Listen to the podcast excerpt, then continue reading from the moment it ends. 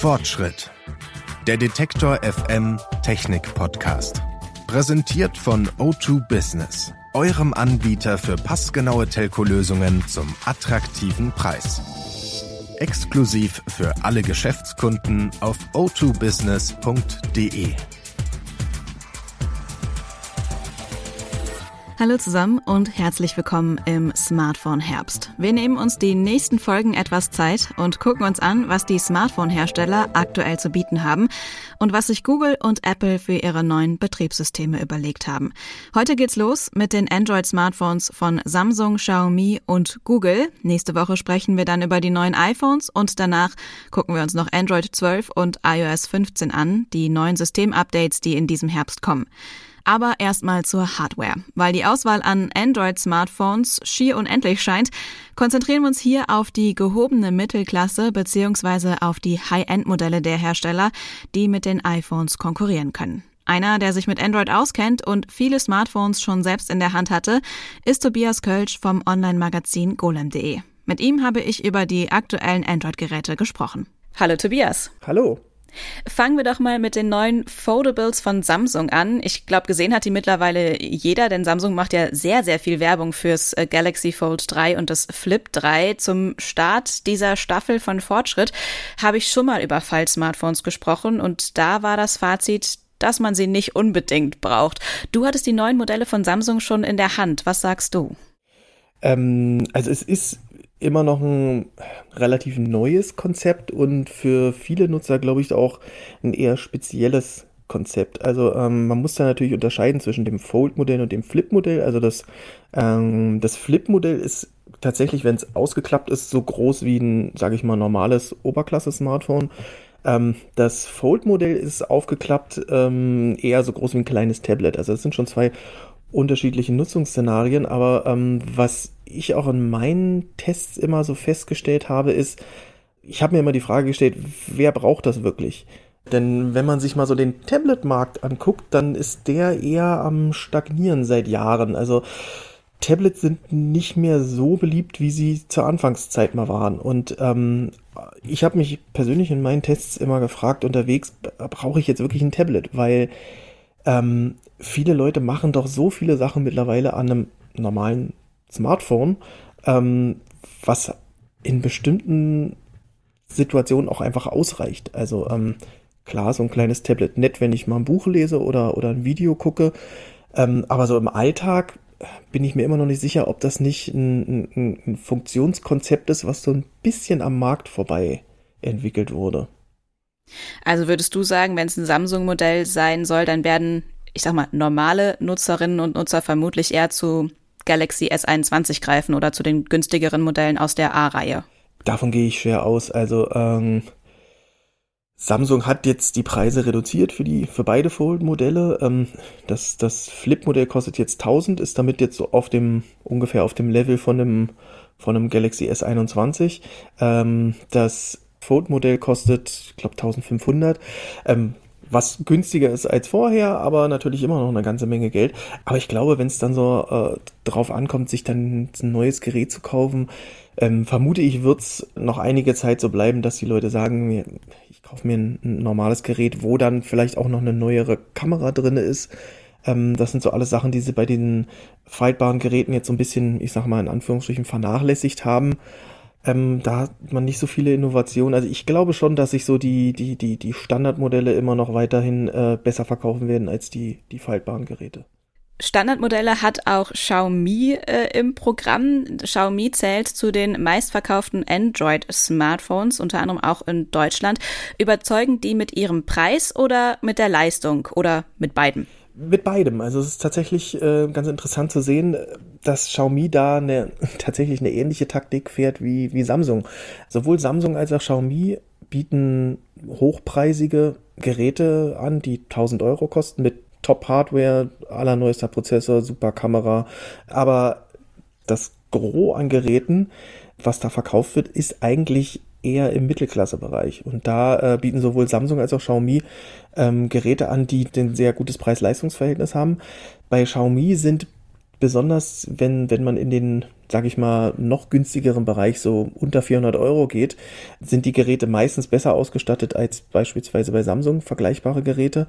Und das ist eigentlich so das, wo die das meiste eigentlich absetzen. Also die, die, die Oberklasse-Geräte verkaufen sich natürlich auch sehr gut, aber ähm, das beobachte ich auch immer wieder an den Reaktionen von unseren Lesern. Ähm, mittlerweile ist äh, doch bei vielen so die Idee, sag ich mal, angekommen, so wenn ich mir ein neues Smartphone kaufe, will ich eigentlich nicht 1000 Euro dafür ausgeben.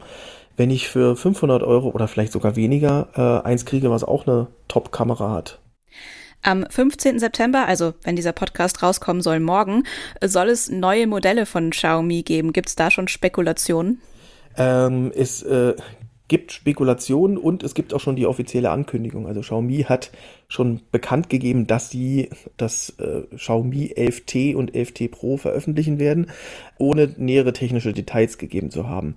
Ähm, das haben die im Zuge von einer anderen Ankündigung gemacht, nämlich dass diese neuen Geräte äh, eine längere äh, Versorgung mit Updates bekommen ich gehe davon aus, dass es wie beim im Vorjahr beim Xiaomi oder beim Mi 10 und Mi 10T so sein wird, dass es eine etwas abgewandelte Version des Xiaomi Mi 11 sein muss. Man muss da ein bisschen aufpassen. Die alten Geräte hießen immer noch Mi und dann eine Nummer. Die neuen heißen jetzt Xiaomi und dann die Nummer. Da muss man jetzt ein bisschen umdenken, aber ähm, ich gehe davon aus, dass es eine, eine, eine leichte Weiterentwicklung äh, oder Abwandlung von dem äh, Mi 11 sein wird. Und dann gibt's ja seit ein paar Jahren auch Smartphones von Google. Hier kommt dann also Hardware und Software aus demselben Haus, wie bei Apple auch. Das neueste Modell ist das Pixel 6. Google wirbt unter anderem damit, dass das Handy von den NutzerInnen lernt und sich dann auf die Bedürfnisse von denen einstellt, sag ich mal. Es geht hier wahrscheinlich einfach um Machine Learning, oder? Äh, ja, das ist ein Konzept, was Google äh, schon seit einiger Zeit, also nicht nur Google, aber hauptsächlich Google seit einiger Zeit verfolgt, dass ähm, gerade so im Bereich des Akkumanagements einfach geschaut wird, wann benutzen äh, die Anwender welche App, zu welcher Tageszeit, welche App benutzen sie vielleicht gar nicht ähm, oder sehr selten und darauf basierend wird dann, äh, werden dann einfach Ressourcen zugeteilt. Also ähm, ähm, da wird dann halt einfach auch mal eine App im Hintergrund deaktiviert, wenn man sie halt wirklich fast nie benutzt. Ähm, das ist immer so ein bisschen so ein zweischneidiges Schwert, weil äh, bei manchen Apps kann das natürlich problematisch sein, wenn das jetzt eine App ist, die einem äh, eine Benachrichtigung schickt. Wenn die halt deaktiviert ist, dann kriegt man die Benachrichtigung nicht. Aber da muss man immer so ein bisschen gucken, das ist immer so ein bisschen einzelfallabhängig. Es gibt da auch immer sogenannte Whitelists, äh, wo man Apps eintragen kann, die einem persönlich wichtig sind, wo man nicht will, dass die irgendwie im Hintergrund deaktiviert werden. Aber ähm, Google macht da, macht da einiges in diesem Bereich. Ähm, Sony hatte da früher auch schon angefangen mit, ähm, das auch so über Lokalisierung zu machen und zum Beispiel, dass sich das WLAN automatisch ausschaltet, wenn man, wenn man sein Zuhause verlässt und sowas. Also da gibt's einige äh, äh, Versuche, ähm, die aber meistens als Ziel haben, äh, besseres Akkumanagement.